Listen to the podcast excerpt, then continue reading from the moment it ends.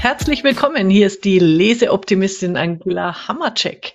Und heute haben wir Episode Nummer 80, auch fast schon was zum Feiern, mit dem ganz, ganz tollen Buch Reinventing Organizations. Äh, da gibt's ja zwei Versionen davon, nämlich das ausführliche Buch von 2004 15, glaube ich, ist es, hat 356 Seiten. Und äh, wir haben uns heute das visuelle, das illustrierte äh, Buch mit äh, auf den Lesetisch genommen von 2017. Beide sind im Wahlen Verlag erschienen und ich freue mich riesig, weil ich habe den Thomas Ammon als Leseoptimist, als Mitleser hier zu Gast, der im Wahlen Verlag genau dieses Buch mit dem Frédéric Laloux verlegt hat und jetzt dann quasi aus dem Nähkästchen plaudern kann, was das alles auch im Verlag bewirkt hat. Deswegen sage ich jetzt erstmal Hallo Thomas, schön, dass du da bist. Hallo Angela, vielen Dank für die Einladung. Genau, und dann habe ich gleich die erste neugierige Frage. Wie kam es dazu, dass der Frédéric Laloux euren Verlag ausgewählt hat? Ja, das ist eine interessante Frage, die sich mir auch nicht mehr so ganz hundertprozentig erschließt. Es ist ja auch schon im Jahr 2014 gelaufen. Kurz bevor ich bei Wahlen 2015 angefangen habe, ähm, war da ein Vertrag äh, gelegen. Ähm, wir sind in diesem Bereich Managementliteratur damals äh, frisch eingestiegen und hatten ein paar Klassiker verlegt von Peter Drucker oder von Clayton Christensen, Innovators Dilemma und wollten jetzt mal was zu diesen aktuellen Entwicklungen im Bereich New New Work ähm, ins Programm aufnehmen und sind da über die dicke Ausgabe, also über das Hardcover-Buch Reinventing Organizations, ähm, ja, gestoßen und haben das in unser Programm aufgenommen, weil wir, äh, als wir das gelesen haben, also diese englische Ausgabe, die uns vorlag, ähm, ziemlich begeistert waren. Also so, das ist was Größeres. Also das ist nicht so, so ein Buch, das man mal verlegt und nach zwei Jahren wieder vergisst, sondern mhm. es war tatsächlich so, das ist was Neues, was Spannendes. Da sollten wir uns drauf stürzen. Ja, und es ist es ja auch zum damaligen Zeitpunkt Punkt gewesen. Und ähm, wenn ich das so einschätze im, im Büchermarkt und in diesem Themenfeld New Work, ist es ja inzwischen eines der ganz großen Klassiker, oder? Würdest du auch so sehen? Das ist vollkommen richtig. Ähm, wir werden sehr häufig auf dieses Buch angesprochen. Auch die Akquise von Autoren ähm, landet äh, kurz oder lang äh, bei dem Buch äh, von Frederic Laloux, das ist ja auch bei euch erschienen. Wir hatten dann, also wie, wir gemerkt haben, das läuft gut, ähm, weitere Bände aufgenommen oder Themen wie Holokratie, äh, haben auch die Lizenz gekauft und äh, andere New Work-Titel.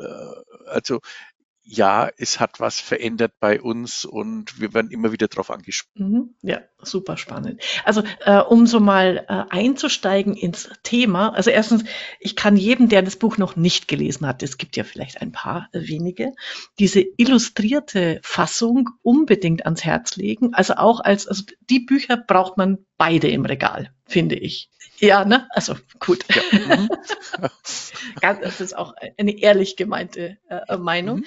Nee, weil ähm, diese illustrierte Ausgabe für mich, als ich die jetzt nochmal äh, durchgeblättert habe, das war für mich wie eine äh, Reise durch so ein Miniatur-Wunderland. So, so äh, äh, diese ähm, was das Buch auszeichnet, also beide, beide Bücher, ist ja, dass der Lalou ähm, äh, zwölf Unternehmen tatsächlich ganz ausführlich befragt hat, Interviews mit strukturiertem Fragebogen, ähm, untersucht hat, wie die arbeiten, wie die ticken. Und aus diesen vielen Gesprächen und, und Interviews hat er quasi die Essenz gezogen.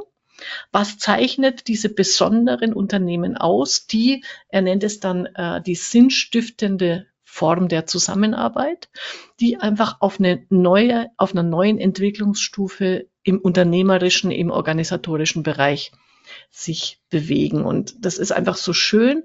Äh, drei Themenfelder sind es ja dann, äh, die wir dann auch in der, im Detail jetzt gleich noch besprechen können. Selbstführung, Suche nach Ganzheit und evolutionärer Sinn. Und es wird durch diese Praxisbeispiele und durch die Illustrationen jetzt in dem Buch einfach so hervorragend herausgearbeitet. Das macht einfach Lust, das, das nachzuahmen. Äh, das Spannende oder das Witzige an der Geschichte ist ja, wir hatten zuerst die dicke Hardcover-Version rausgebracht, also die mit mhm. den äh, deutlich über 300 Seiten. Ähm, da haben wir schon gemerkt, das verkauft sich sehr gut. Und dann hat uns der Lalou wissen lassen, äh, dass er angesprochen wurde, ja, könntest du da nicht einen Einsteigerband oder sowas machen und das auch illustrieren und hat sich dann mit einem ganz tollen Grafiker zusammengetan. Und ich habe dann sofort gesagt, das machen wir sofort auch in unser Programm. Also so schnell wie möglich, äh, wenn wir was haben. Ähm, und da waren intern dann schon die Diskussionen, weil das ja vom Umfang her etwas geringer ist, ähm, auch einen niedrigeren Preis hat. Ja, meinen da nicht alle Menschen, das ist jetzt nur die Taschenbuchausgabe dieses dicken Hardcover Lalu. Und dann haben wir gesagt, ja, okay, Reinventing Organizations visuell oder illustrierte Ausgabe, das sollten die Leute dann schon äh, feststellen können, äh, das ist was anderes. Ähm, auch vom Format her ist es ja kein Taschenbuchformat, ja. sondern äh, größer ähm, wegen der Grafiken, die wir da äh, nötig hatten. Aber bis zum Erscheinen des Buches äh, habe ich immer so ein leichtes Bauchkrimmen gehabt. Wir hatten da schon sehr hohe Vorbestellzahlen. So hoffentlich meine die nicht wirklich. Das ist nur die Taschenbuchausgabe des großen Buches. Ähm, aber jetzt wissen es alle. Also es gibt da eben zwei und der Weg war ein umgekehrter. Erst die Hardcore-Version und dann die etwas ähm, gefälligere illustrierte Version haben wir da ähm, verlegt. Ähm, also für mich, wenn ich nochmal das ähm, große Highlight, was, wofür das Buch super gut funktioniert, er schreibt es ja auch selber, ähm, du kannst dir dein eigenes New Work Baukastensystem zusammenstellen. Also die Inhalte, die er liefert, die Gedanken, die, die da zusammengetragen sind und die, die Praxisbeispiele, es bedeutet nicht, wenn du jetzt ein guter Unternehmer sein willst und, und dich weiterentwickeln, dann musst du jetzt alles davon umsetzen, das kriegst du ja auch gar nicht auf die Reihe ähm, zum Teil, sondern e ebenso dieses Angebot, such dir die diese Bausteine aus, wo du sagst, das passt zu mir. Damit kann ich mich identifizieren und die setzt du dann um. Also das fand ich da jetzt auch in der illustrierten Version nochmal besonders gelungen, äh, dass man das genauso wahrnimmt an der Stelle. Ja, ich sehe das auch so. Der Lalou zeichnet ja da so eine Utopie des Arbeitens, die Hoffnung macht, die Sehnsüchte dann auch auslöst, mhm. wie Arbeit sein kann, was erstrebenswert ist ähm, und dass man das Gegenteil einfach nicht mehr wollen konnte. Und er brachte eben Belege, dass es möglich ist in diesen zehn Unternehmensbeispielen, die er in seinen Büchern äh, gebracht hat, zeigt eben auch die Praxis realer Organisationen. Das ist also nicht irgendwie im Elfenbeinturm ein Konzept, was der sich ausgedacht hat, sondern er hat eben gezeigt, ähm, wie man dieses Ziel, äh, die Organisation als integral evolutionäres Paradigma betrachten kann. Das war so diese Kernaussage des Buches oder ähm, und er zeigt eben dann auch, was man für die Praxis rausziehen kann. Eben, man muss die Identifikation mit dem eigenen Ego überwinden oder man muss von der Angst zum Vertrauen kommen auf der Arbeit, Bedürfnisse verringern, Menschen und Ereignisse kontrollieren zu wollen.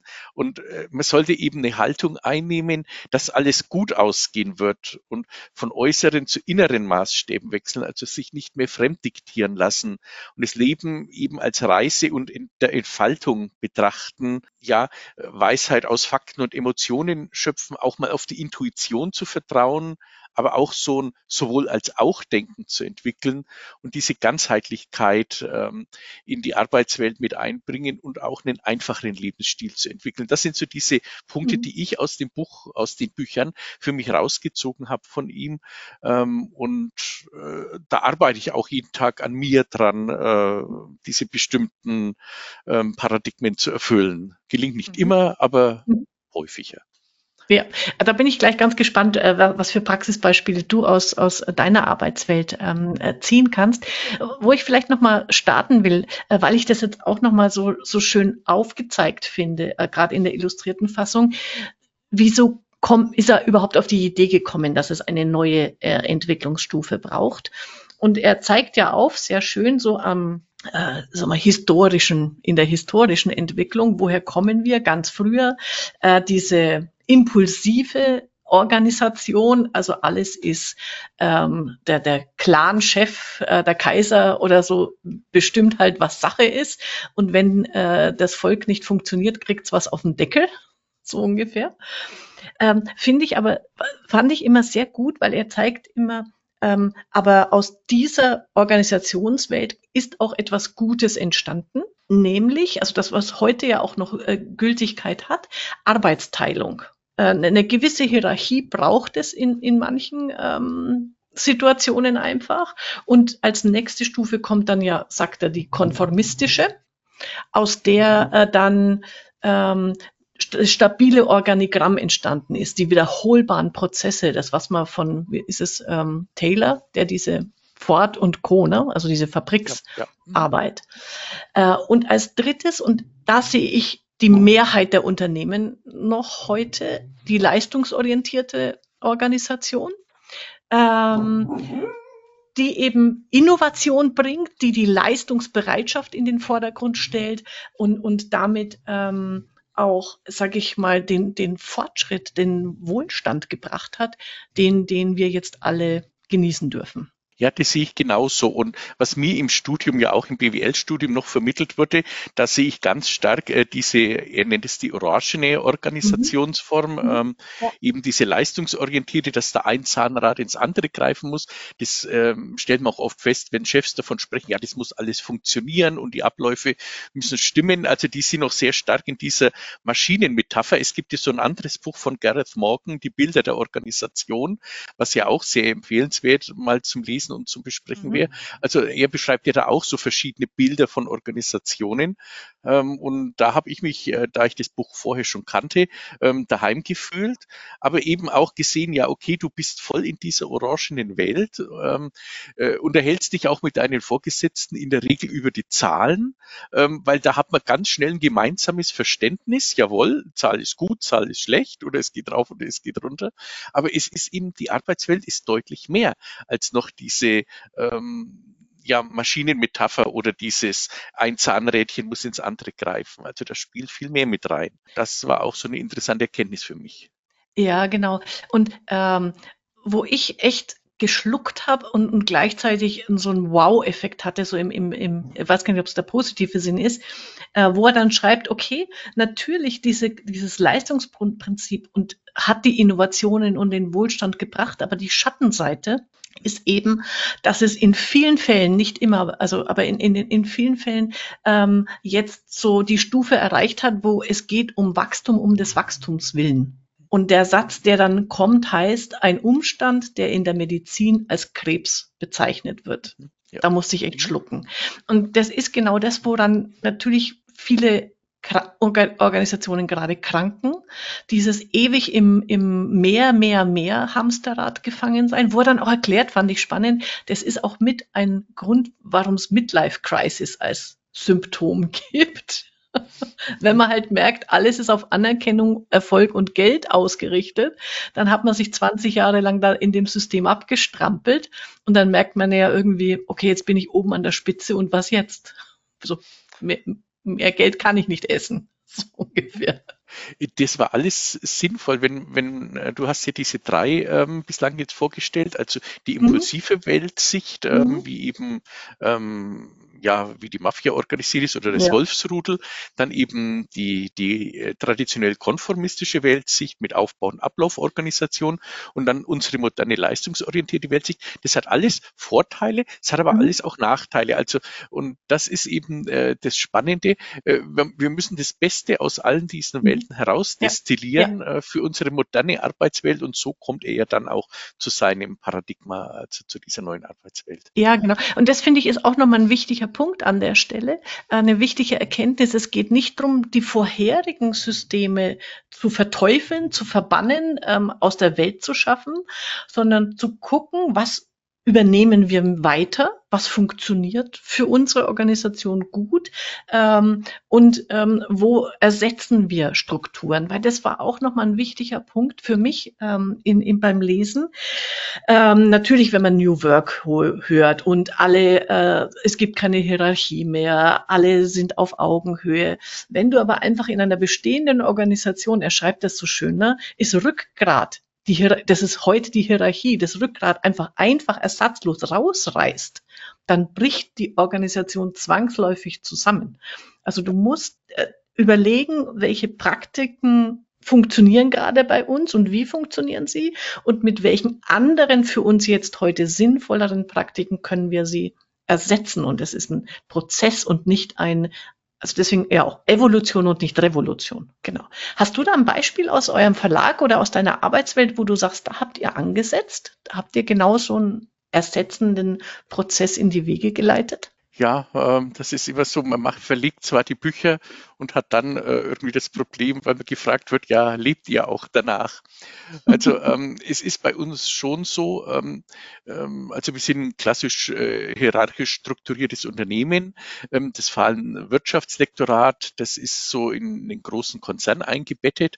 Aber wir versuchen hier bei uns schon möglichst selbstständig zu arbeiten und ähm, da ist es vollkommen egal, ob da eine Mitarbeiterin erst seit eineinhalb Jahren oder einem Jahr bei uns ist, die hat genauso eine Stimme und die hat genauso viel Gewicht wie meine Stimme als Lektoratsleiter. Ähm, also ich ähm, würde mich nie drüber hinwegsetzen, wenn Mitarbeiter in meinem Lektorat sagten, nee, ich möchte das Buch eigentlich nicht in unser Programm aufnehmen, aus dem und dem Grund. Also, dass ich da dann ansitze und den überreden möchte, ähm, das mache ich nicht. Also jeder hat die äh, Chance, äh, seine Ideen hier zu verwirklichen. Und ähm, ich nehme mich, äh, was die Hierarchie angeht, sehr stark zurück ähm, und habe mehr diese Position, okay, ich muss halt zu den Abteilungen nach außen äh, den Kontakt halten, äh, ich muss ab und zu den Verlag repräsentieren, äh, ich muss nach oben auch ab und zu mal den Kopf hinhalten, wenn was nicht ganz so läuft, wie wir es vorhatten. Also das ist so die Aufgabe als Lektoratsleiter, aber sonst bei der Betreuung meiner Titel, ähm, und Auswahl von neuen Titeln, die wir ins Programm aufnehmen, habe ich auch nur eine Stimme, wie jeder meiner Mitarbeiter mhm. auch hier im Lektorat. Mhm. Ja, das ist spannend. Also da kommen wir gleich noch dazu, diese ganzen Beraterprozesse ähm, und, und ähm, Art der Zusammenarbeit. Hm, vielleicht noch ein Punkt, wo ich auch ein bisschen stutzig geworden bin oder wo, wo ich so nicht so ganz das Verständnis äh, die, die, der Nachvollziehbarkeit hatte. Er hat ja diese, also bis zur Leistungsgesellschaft, das leuchtet mir alles ein in den Entwicklungsstufen. Dann sagt er ja, dann kommt, dann ist jetzt gerade eine Entwicklungsstufe, nämlich äh, die pluralistische äh, Organisation, Grün nennt er das, wo es um Empowerment geht, Werteorientierung, äh, Integration verschiedener Interessensgruppen. Und dann kommt eben jetzt seine fünfte Stufe ähm, mit dem Integralen. Also für mich ist die pluralistische, ehrlich gesagt, die gibt es zwar, aber das ist keine die sich gesamtgesellschaftlich im Moment durchgesetzt hat, sondern es ist eher auch der Versuch, mit diesen Schattenseiten der Leistungskultur besser klar zu werden. Also warum er das jetzt so als vierte Stufe, die schon existiert, komplett ähm, postuliert.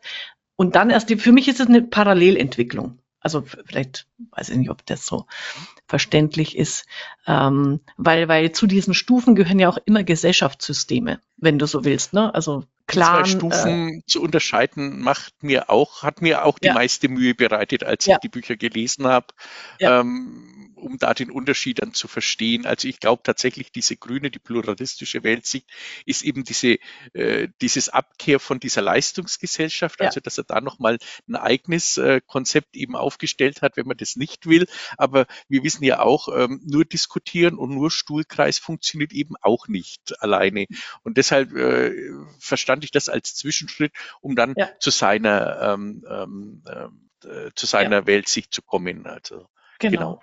Hm? Und, und nur so am Rande noch, wo ich es dann so beim, beim Spazierengehen noch nachgedacht habe drüber ist, wenn, wenn, wenn diese Stufe tatsächlich die allgemeingültige Stufe wäre, wie heute das, die, die Leistungsorientierung, braucht dann nicht auch ein Reinventing Society? Also wie muss eigentlich unser, sage ich mal, Demokratieverständnis ausschauen, unser Steuersystem, ähm, damit diese Unternehmen tatsächlich als die die Hauptorganisationsform äh, funktionieren. Das ist einfach so ein Gedanke. Ich habe ihn noch nicht ausgeführt, äh, aber so da bin ich gerade am so rum rumdenken. Spannender Gedanke, ja. Mhm, ja. ja. ja.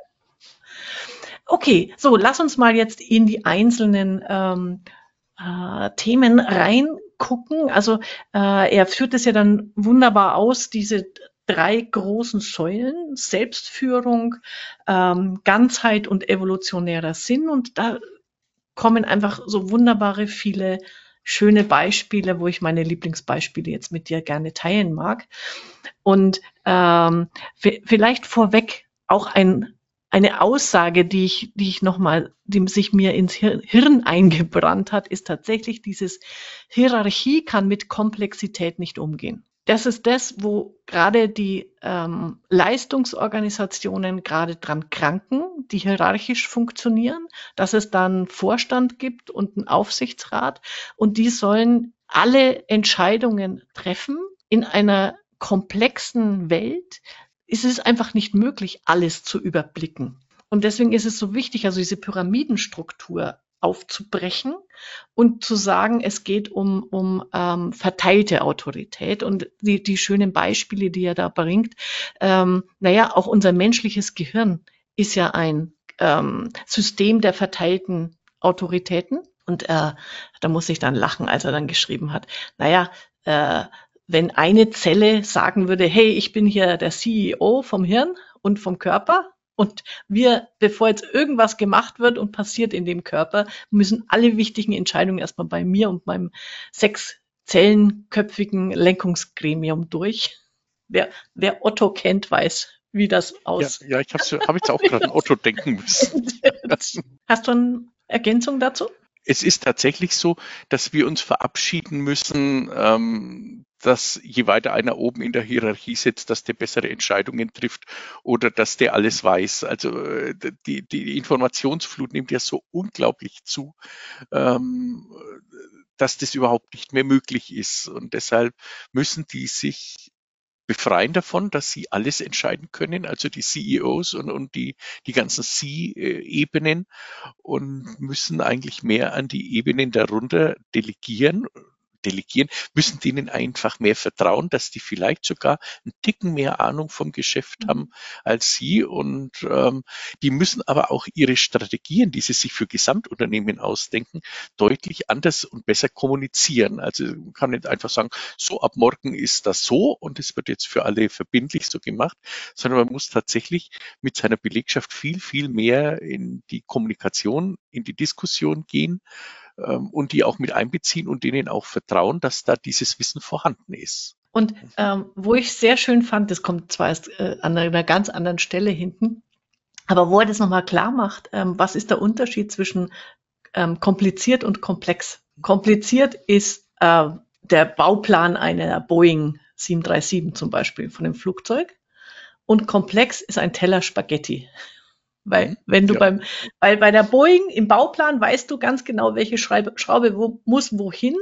Und jemand, der das, ein Ingenieur kann das, durchblickt das, der weiß, was wie was auslöst. Teller Spaghetti greifst du einmal mit der Gabel rein. Du hast keine Ahnung, wie lang der Spaghetti ist, den du jetzt rausziehst, was sonst mit dem Teller passiert und ob er auf deiner Gabel hält oder nicht. Ja so. Ja, ich fahre ja viel mit der Bahn und denke mir das auch äh, jeden Tag, wenn dann wieder irgendwas ist, so, das ist, ja, es ist kompliziert, aber auch komplex. Also das sind so viele Unwägbarkeiten, äh, die da bei so einem, wenn so ein Zug durch Deutschland fährt, die da den ganzen Tag über passieren können. Ähm, das kann man nicht alles vorhersehen und man muss dann eben flexibel reagieren. Und mir tut äh, die Bahn eigentlich leid für das Bashing, was sie hat. Ich bin dann auch sauer, wenn ich äh, eineinhalb Stunden irgendwo am Bahnsteig stehe und der Zug fällt aus. Aber äh, ich, ich versuche mir dann immer wieder jetzt zu, ja, das ist einfach wahnsinnig komplex, dieses System, äh, dass es auch fast nicht steuerbar ist. Also man könnte äh, irgendwelche äh, Abhilfen schaffen, da ist vielleicht das Geld nicht da, also mehr Weichen einbauen, mehr Ersatzzüge bereitstellen, ist halt wieder eine Rieseninvestition, die man dann eben zur Verfügung stellt, wenn der andere ICE irgendwo liegen geblieben ist. Aber es ist halt furchtbar komplex, die Bahn. Und da tun sie mir immer ja. fast etwas leid, wenn sie da wieder geprügelt werden. Aber naja, naja. Man sucht sich halt ein Ventil. Mein, mein Mitleid hält sich in Grenzen. ja, ich weiß. Ja. Mhm. nee. Äh, super. Ähm, lass uns mal in die äh, in diese drei Säulen reingucken. Also das erste ist ja, wie gesagt, die Selbstführung. Und ähm, ich finde es super schön. Also auch wenn jeder dieses, was jeder weiß ich nicht, aber dieses Beispiel, das ja da die große Runde gemacht hat, dieses Bu Burzorg. Ich weiß nie, wie man das ausspricht. Weißt ja. du das eigentlich? Nee, ich spreche es auch immer so Burzorg aus. Ja, ja genau. Ja. Hm? Ähm, Genau, wo ich einfach nochmal total großartig auch finde, diese Zusammenfassung, wie kam es eigentlich zur Gründung äh, dieses, dieses Unternehmens und vor allem so schön, ähm, der, das, es geht ja ums niederländische ähm, Gesundheitssystem, diese Krankheitspflege vor Ort und weil durch dieses Orange, durch dieses leistungsorientierte Denken, alle haben es gut gemeint, ne? Wir wollten Effizienz sein, wir haben uns angeguckt, wie lange brauchen die bei den Patienten.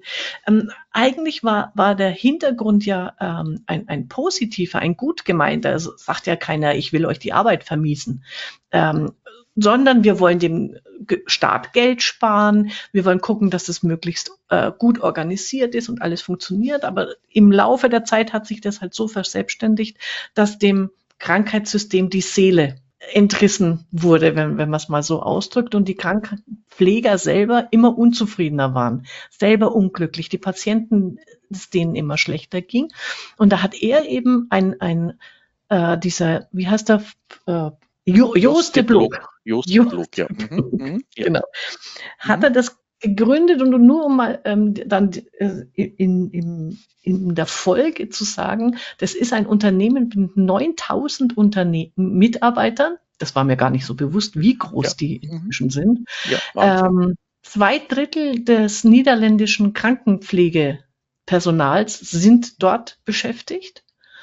Und der Zauber ist tatsächlich, alles ist in, alles wird in äh, Teams von zehn bis zwölf Menschen organisiert und sie sind inzwischen erheblich effizienter noch, äh, sparen dem niederländischen System unglaublich viel Geld und die Menschen sind glücklich. Allein diese Geschichte ist äh, sensationell. Ja, wobei ich da vielleicht auch noch einwerfen darf, aber das weiß ich jetzt nicht, ob man das tatsächlich so ähm, sieht es ist natürlich ähm, bei uns, das haut ja hin und vorne nicht hin, das ganze Gesundheitssystem, das wissen wir ja, also da haben wir massivste mhm. Probleme, ähm, dass sich viele Menschen, äh, die da arbeiten, auch dahinter verstecken können. Ich habe die Vorgabe, so das mhm. Gesicht abwaschen, das darf nur 25 Sekunden dauern mhm. äh, und dann mache ich noch diesen, jene Tätigkeit, jene Tätigkeit, dass wir, so typisch deutsch, das wieder viel zu sehr ähm, mit Refa-Methoden ähm, ja optimiert haben und und mit der Stoppuhr daneben stehen. Und dann ist es natürlich leicht, ja, das ist nicht gut, was ich mache, aber das ist so vorgeschrieben. Und das ist so ein, so ein Zug, den ich irgendwie unangenehm finde. Also, dass sich da Menschen dahinter verstecken. Ich mhm. würde ja gerne, aber ich darf nicht. Also, mhm. da müsste man sich irgendwie mal davon befreien. Äh, dass er sagt, ich nehme mir die Zeit einfach, aber dann kriegt er natürlich von der Krankenkasse eine auf den Deckel.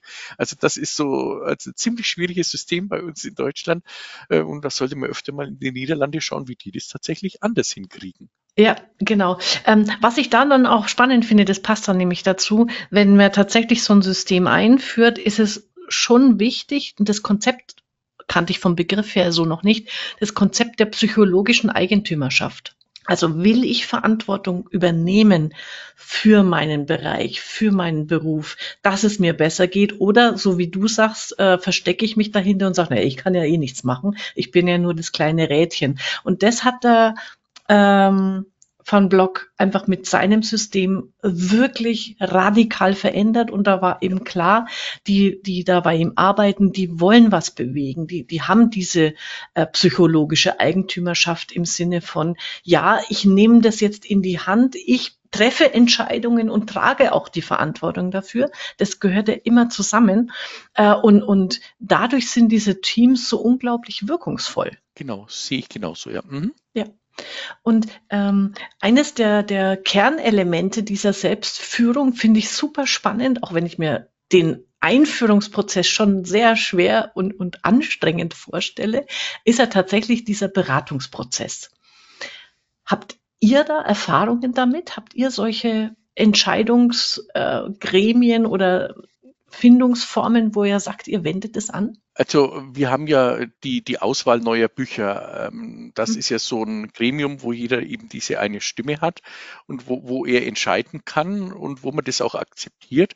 Und wenn einer eben sagt, äh, nein, ähm, ich, ich glaube nicht, dass das Buch äh, in unser Programm gut passt. Also dann wird er nicht äh, irgendwie überredet oder überstimmt, mhm. sondern ähm, dann nimmt man das einfach so hin und sagt, nee, dann, dann lassen wir es mhm. lieber. Also mhm. ähm, ja. so, ja. Mhm. Ja, ist natürlich auch eine größere Verantwortung für den Einzelnen, ähm, um da an der Diskussion dann auch teilzunehmen. Genau, genau. Äh, und ähm, was ich so spannend fand, also er, er skizziert es ja dann nochmal, wie sieht dieser Beratungsprozess aus? Also das ist dann bei so einem Automobilzulieferer, FAI, äh, französischen, äh, erklärt er das äh, sehr schön mit den Beispielen. Zum Beispiel, ähm, wir brauchen, wir wollen eine neue Maschine kaufen. Äh, da sind gern mal ein paar Millionen im Spiel, ne? Also ich äh, ja. und ein einzelner Mitarbeiter, und das ist wirklich gnadenlos aus der Produktion, kann diesen Entscheidungsprozess auslösen, kann sagen, ja, wir brauchen diese Maschine für 3,5 Millionen. Was er dann aber machen muss, und das finde ich das Gute, äh, ist erstens, ähm, er muss Rat von Mitarbeitern einholen, die sich mit dem Thema auskennen also das Beispiel wird so schön beschrieben. Ne? Also zum Beispiel, der muss halt zur Finanzabteilung gehen. Der muss halt sagen, hey, 3,7 Millionen hätte ich jetzt gern mal in, von euch in die Hand genommen, damit, bla bla. Und eben, dann muss er wahrscheinlich mit seinem Produktionsleiter noch reden, der die Gesamtproduktion überblickt. Und auch wichtig, äh, er muss den Rat einholen von Mitarbeitern, die von der Entscheidung betroffen sind und damit leben müssen. Und erst wenn er mit denen gesprochen hat, dann kann er entscheiden, wie er es für richtig hält. Das ist das Wichtige an der Stelle. Auch wenn die anderen gesagt haben, nee, sehe ich nicht so. Und er, er übernimmt dann die volle Verantwortung für diese Entscheidung. Das finde ich, also wenn, ich, wenn man sich das mal so durchdenkt, kriegt man ja Gänsehaut, wenn man ja. sich vorstellt, wie das funktioniert. Aber ich finde ich glaube, das ist einer der wichtigsten Prozesse in diesem ganzen äh, Reinventing-Prozess, ähm, den man sich einfach mal für sich gut, gut überlegen muss, kann ich das, will ich das und was für Konsequenzen ähm, folgen dann daraus. Und an der Stelle, äh, wenn ich über das Buch mit anderen diskutiere, kommt immer das Thema, ja, um was ist mit dem Gehalt? Können die ihr Gehalt selber auch bestimmen? Ich weiß nicht, wie ist es bei euch? Dürft ihr euer Gehalt selbst benennen? Nein, äh, das dürfen wir nicht. Ähm, wir haben die üblichen Gehaltsrunden, die in äh, Unternehmen so üblich sind, so im ein, eineinhalb, zwei Jahresrhythmus. Ähm, und dann spricht man da, also das geht so, wie ist das, wasserfallmäßig, also die Geschäftsleitung spricht mit mir, ich sprich mit meinem Team, ähm, höre da die Wünsche an, gibt es dann wieder nach oben und irgendwo trifft man sich dann. Ähm, also das ist, ähm, äh, allerdings ist es tatsächlich so, ähm, dass ich heuer eben ein schwieriges Jahr habe und auf die nächste Gehaltsrunde ähm, mit gemischten Gefühlen blicke und ich werde vermutlich äh, meinem Vorgesetzten dann sagen, ich würde heuer trotz Inflation und so weiter auf eine Gehaltserhöhung verzichten, sondern bei dem Stand bleiben, wo ich jetzt mhm. bin, ähm, weil einfach dieses Jahr nicht gut gelaufen ist. Also oder ja. ich nicht zufrieden bin ja. mit der Performance, die ich abgeliefert habe. Und ja, aber das ist meine individuelle Entscheidung. Das ist keine Teamentscheidung, die ich meinem. Team irgendwie aufoktroyieren könnte. Ja, ja, aber ich finde es, also auch gerade beim Thema Gehalt, weil das ist ja ein Mörderthema, äh, gerade draußen mit Fachkräftemangel und so weiter, finde ich den Gedanken schon sehr, sehr spannend, da für sich selber zu reflektieren und zu sagen, was bedingt eigentlich, ob ich mehr Gehalt kriege oder nicht. Was ich da gefunden habe, äh, auch ein Tipp nochmal für die Hörerinnen und Hörer. Es gibt ein Reinventing Organizations Wiki packe ich in die Show Notes. Und da habe ich zu dem Thema nämlich äh, gefunden, es gibt eine Firma, die heißt Elbdudler. Ich nehme an, das sind Hamburger. Die machen wahrscheinlich sowas wie Almdudler mit, äh, äh, weiß ich habe gar nicht geguckt, was die machen. Wasser aus Aber, der Elbe, ja. Mhm. ja. genau. Aber die legen tatsächlich ihre Gehälter selber fest mit folgenden vier Fragen und die finde ich gut. Erstens, was brauche ich? Zweitens, was ist mein Marktwert außerhalb von Elbdudler? Drittens, wie viel verdienen meine Kolleginnen und Kollegen? Und viertens, großartig, was kann sich das Unternehmen leisten? Mit den vier Fragen. Das sind gute Fragen. Also, ähm, ja, da muss ich auch nochmal nachschauen. Also, das lese ich auch mhm. nochmal nach. Mhm. Äh, Finde ich ganz interessant. Mhm. genau, genau. Also, gerade die, also die Kombination von diesen vier Fragen finde ich so gelungen weil sie eben alles ähm, abdecken und natürlich dann aber auch voraussetzen, dass ich weiß, was die Kolleginnen und Kollegen verdienen. Da kriegen ja dann doch wieder einige Schnappatmung. Ja, das ist immer ähm, ganz heikel. Das darf nicht rauskommen. Deshalb steht ja das auch in den Verträgen drin, dass man darüber stillschweigen zu wahren hat, was man verdient. Ja, ähm, also ja, zumindest bei genau. uns in den Verträgen steht das drin und es ist, glaube ich, auch gut so, obwohl die Kolleginnen ja. natürlich miteinander sprechen. Also das ja, also, so. steht außer Frage. Das, ja. ähm, das, das meistbekannteste Geheimnis in jedem Unternehmen sind die Gehälter. Genau. Richtig, ja. Genau. Äh, sehr schön. Also, wie gesagt, ja. dieser Beratungsprozess ist, ist so, so eine tragende Säule ähm, von Reinventing. Das zweite ist dann diese Ganzheit. Also eben nicht, ich bin dieses Rädchen im Getriebe, äh, äh, diese Zahnräder als Symbol für, für unsere Organisationen, sondern ich bin halt ein Mensch mit Bedürfnissen, mit ähm, Interessen, mit Hobbys, mit Familie äh, und ich bringe ja immer den ganzen Menschen mit ins Unternehmen, äh, auch wenn ich oft eine professionelle Maske aufziehe, um, um, um das auszublenden. Und das ist, glaube ich, so ein wichtiger Punkt, das auch nochmal wahrzunehmen, ähm, dass wir mit unseren Stärken, Schwächen, Befindlichkeiten, Leiden, was auch immer uns gerade da draußen passiert, auch immer die mit reinbringen. Das ist vollkommen richtig. Also ähm, äh, man hat ja hier, habe ich jetzt die Rolle des Managers irgendwie innerhalb von Unternehmen, also der, der Lektoratsleiter, aber ich bin ja auch ein Mensch, äh, der ein Leben von außerhalb hat, äh, der irgendwie in Fußballverein Mitglied ist oder der einer bestimmten Religionsgemeinschaft angehört, der Angehörige hat. Also das kann ich nicht ablegen, wenn ich ins Unternehmen reingehe. Also ähm, und das ist schon wichtig zu sehen äh, oder sich immer wieder ins Gedächtnis zu rufen. Das Unternehmen besteht aus Menschen und äh, die haben jeder seine eigene, ja, sein eigenes Päckchen zu tragen ähm, im, im, im normalen Leben von außerhalb und das kann der nicht einfach ablegen, wenn er da ins Unternehmen reinkommt. Das ist wichtig zu wissen, ähm, auch wenn dann irgendwie dann geht's halt immer um die Leistung. Wenn die Leistung zurückgeht, mhm. ja, hängt es mit betriebsinternen Gründen zusammen oder ist irgendwas, was außerhalb ist. Also, dass man sich dafür schon auch interessiert. Äh, es gibt ja andere, die sagen, ähm, ja, weitgehend ignorieren, also haben wir ja auch ein Buch. Aber ich glaube schon, ähm, dass man das verstehen muss, äh, was drückt den oder die im Moment äh, als Mensch und, und kann ich da was machen äh, oder kann ich die, den Druck, die Last, die innerhalb des Unternehmens besteht, äh, auf die Mitarbeiter irgendwie zurückfahren, äh, bis man da wieder außerhalb äh, der, der, der Arbeitswelt wieder auf dem Gleis ist. Also das sind so die Überlegungen, die man dann natürlich anstellen sollte, dieses den Menschen ganzheitlich sehen. Da habe ich ein schönes Beispiel im Buch gefunden. Also da gibt es eine Firma, die heißt Heiligenfeld, 350 Mitarbeiter.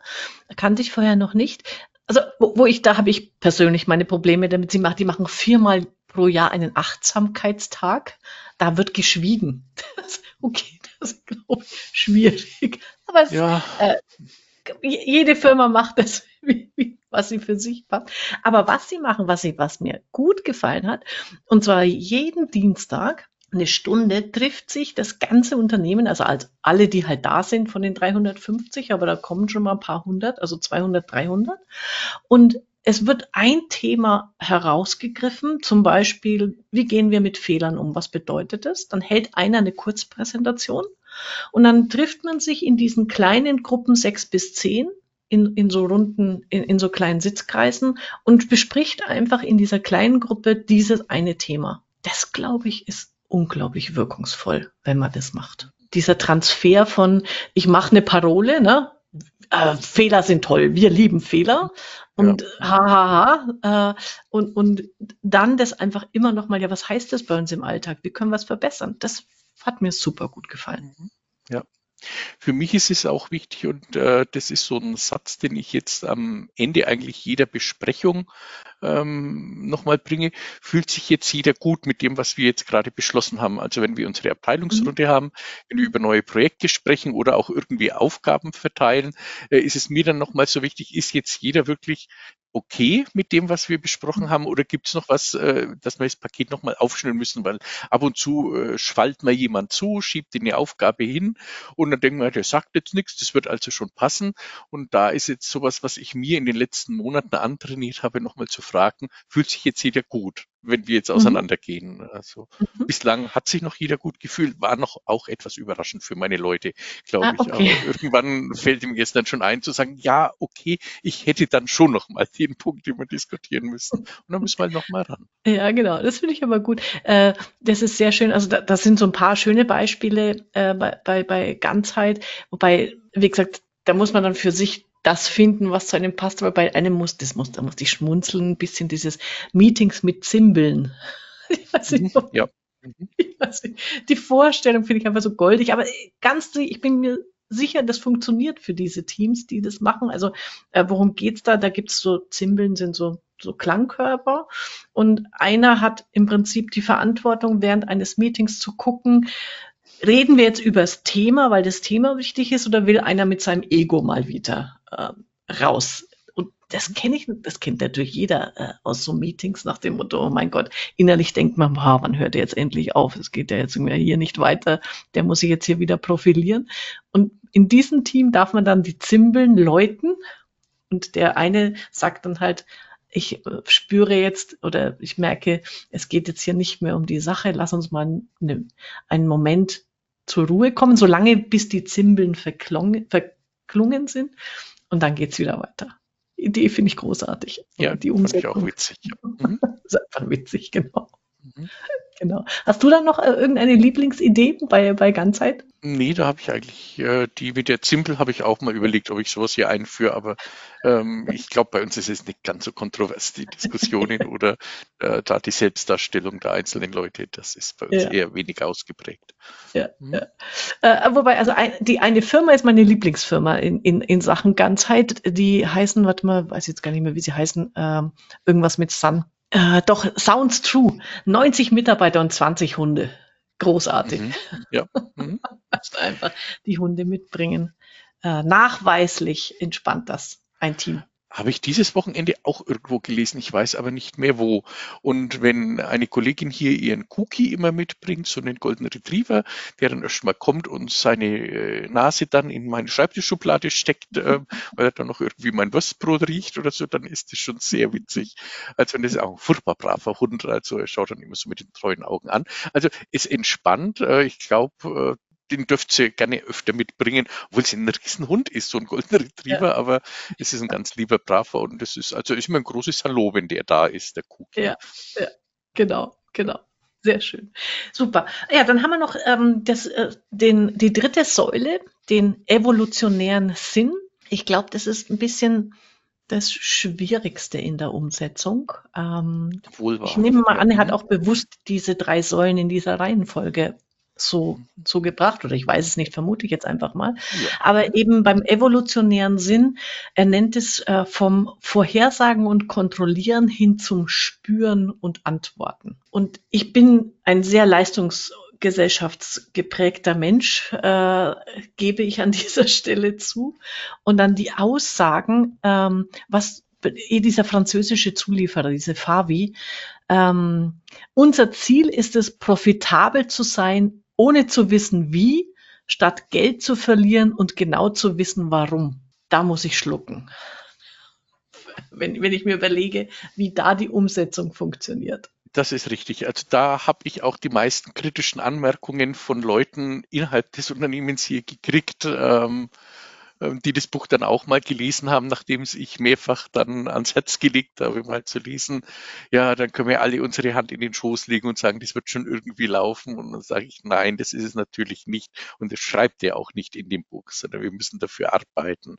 Ähm, aber wir müssen eben dieses bisherige Denken, also ich komme ja auch aus dieser Zeit, habe in den 90er Jahren BWL studiert, also da haben wir noch ganz andere Sachen gelernt mhm. ähm, und ähm, ja, wir müssen das einfach überwinden. Wir müssen an uns arbeiten und zwar jeden Tag. Das wird an uns arbeiten, weil ich natürlich auch immer wieder merke, dass ich zurückfalle in das Schema. Jetzt schaue ich mal die Absatzzahlen an oder so, äh, wenn man da überhaupt, äh, hat der Autor bei seinem letzten Buch, wie hat sich denn das überhaupt verkauft, wenn man da ein neues Angebot hat. Ähm, ja, logisch ist das äh, ist das Entscheidungskriterium, weil man da einfach am einfachsten mit argumentieren kann. Ah, das vorhergehende Buch hat nicht funktioniert, dann wird das jetzt auch nicht funktionieren. Ähm, ehe man sich da frei macht und sagt, ich gehe jetzt ganz unvoreingenommen ran und lese die Gliederung durch, lese die Einleitung durch und mhm. schaue es mal an, wie, wie das jetzt funktioniert. Aber ich falle auch immer wieder in dieses Schema zurück. Und deshalb ist dieses, ähm, ja, diese, diese letzte Stufe bei ihm zu erklingen, bei Lalu, schon die Herausforderung, da immer wieder an sich selber auch zu arbeiten. Ja, ja. Und was er da auch schreibt, und ich glaube, das ist da gerade bei diesem dritten Teil auch nochmal total wichtig ist, wenn du dich äh, an die äh, an die Transformation deines Unternehmens machst in diesem Sinne, dann ist, ist die absolute Unding, unabdingbare Voraussetzung, dass du als Chef, als Chefin einfach 100 Prozent dahinter stehen musst. Also nicht so, ach, das ist jetzt die neueste Management-Technik, mit der ich dann doch wieder mehr Produktivität aus meinen Mitarbeitern quetsche, ne? sondern du musst, du musst echt dahinter stehen und ähm, davon überzeugt sein, dass es funktioniert. Sonst mhm. funktioniert es ja. nicht. Ich genau, also man muss den Leuten vertrauen, man muss sich Gleichgesinnte suchen ähm, und die dafür auch begeistern. Und äh, deshalb ist ähm, das Buch so spannend, ähm, gerade auch die illustrierte Ausgabe, weil das kann man dann auch gleichgesinnt mal geben, so blätter da mal rein, mhm. lass dich mal mhm. davon inspirieren ähm, und dann reden wir einfach drüber. Also das mhm. ist, glaube ich, sehr wichtig, wenn man in diese Lalu Reinventing Organizations Welt einsteigen will, äh, dass man A, Gleichgesinnte findet und die dafür begeistert. Genau. Und da finde ich nur einen schönen äh, einen schönen Gedanken oder auch wieder ein, ein Beispiel aus verschiedenen Organisationen. Also für diesen evolutionären Sinn, wie der Name schon sagt, braucht es natürlich auch äh, eine äh, Formulierung dieses Sinns. Also was wofür steht unser Unternehmen? Was ist der Kern? Also dieses, was ja sonst immer mit Vision äh, und es muss nicht gleich Weltretten sein, ähm, umschrieben ist. Und da, ähm, wenn, wenn ich den gefunden habe, dann finde ich es irgendwie ganz pfiffig. Das machen dann Unternehmen äh, in Meetings einen Stuhl freilassen. Das ist quasi der äh, Platz, wo der, der stellvertretend für diesen Sinn des Unternehmens steht. Und in einer Diskussion kann sich jeder Mitarbeiter einfach mal auf den Stuhl setzen und aus diesem Sinn, aus, aus der Organisations denke, heraus zuhören und dann seinen Beitrag leisten. Ich finde, das ist ein cooler Gedanke, mal zu überlegen, ja, wenn ich jetzt auf dem Stuhl sitze und höre mir das, höre da den anderen zu, was bedeutet das für mich? Was treiben die da gerade? Das ist eine spannendes, äh, spannende Idee. Äh, ja, haben wir immer mangels Platz bei mir nicht, ähm, diesen freien Stuhl, aber irgendwie könnte man da vielleicht einen Würfel mal hinstellen, so unseren fahlen Sitzwürfel oder so, äh, dass ja. der dieses repräsentiert. Ja, ja. gerade so für Strategie-Meetings, glaube ich, ist das ähm, mhm. ja. so, so wo es um die größeren Themen geht. Ja. Sehr schön. Ähm, wir sind äh, wunderbar in der Zeit und haben ganz viele ähm, Aspekte aus diesen Reinventing Organizations besprochen. Eine Frage habe ich an dich noch zum Schluss. Warum ist es beim englischen Titel geblieben und nicht übersetzt worden? Ja, das ist eine gute Frage. Ähm, wir haben lange überlegt, wie man das ins Deutsche ähm, übersetzen kann. Uns ist einfach nichts Schlaues eingefallen. Ja. Also, und äh, nachdem der Titel schon in englischer und französischer Sprache und in etlichen anderen Sprachen auch erschienen ist mhm. und eben auch dieses Reinventing Organizations überall eigentlich eingesetzt wird, haben wir gesagt, nee, da wollen wir nicht davon abweichen. Ähm, das wollen wir lieber so beibehalten. Das ist fast äh, wie ja, Boston Consulting Matrix mhm. oder Ansoff mhm. Matrix ist mhm. Reinventing Organizations jetzt auch schon so ein wichtiger Begriff äh, in der Wirtschaftswelt geworden und in der Managementwelt. Und da haben wir gesagt, nee, da tun wir lieber nichts pfuschen, äh, indem wir da den Titel äh, eindeutschen und verschlimmbessern. Ja. Ja, super. Sehr schön, Thomas. Dann sage ich danke und ich bin auf alle Fälle gespannt, was sich noch, welche Unternehmen sich äh, diesen Gedanken anschließen und welche tollen Beispiele ähm, man, man erleben und erfahren kann. Auf diesem Wiki, wie gesagt, kann man ganz viel dazu finden. Kann ich jedem nochmal zum Stöbern äh, für eigene Anregungen ans Herz legen und sage dann Danke, Thomas, und äh, ich freue mich auf die nächsten Bücher, die ihr zu diesem Thema verlegt. Da ist etliches in der Mache, das kann ich dir bestätigen. Vielen Dank für die Einladung, Angela. Gerne, bis denn. Ciao. Ciao. Das war's für heute. Das nächste Buch steht schon im Regal. Auf Wiederhören bei der Leseoptimistin.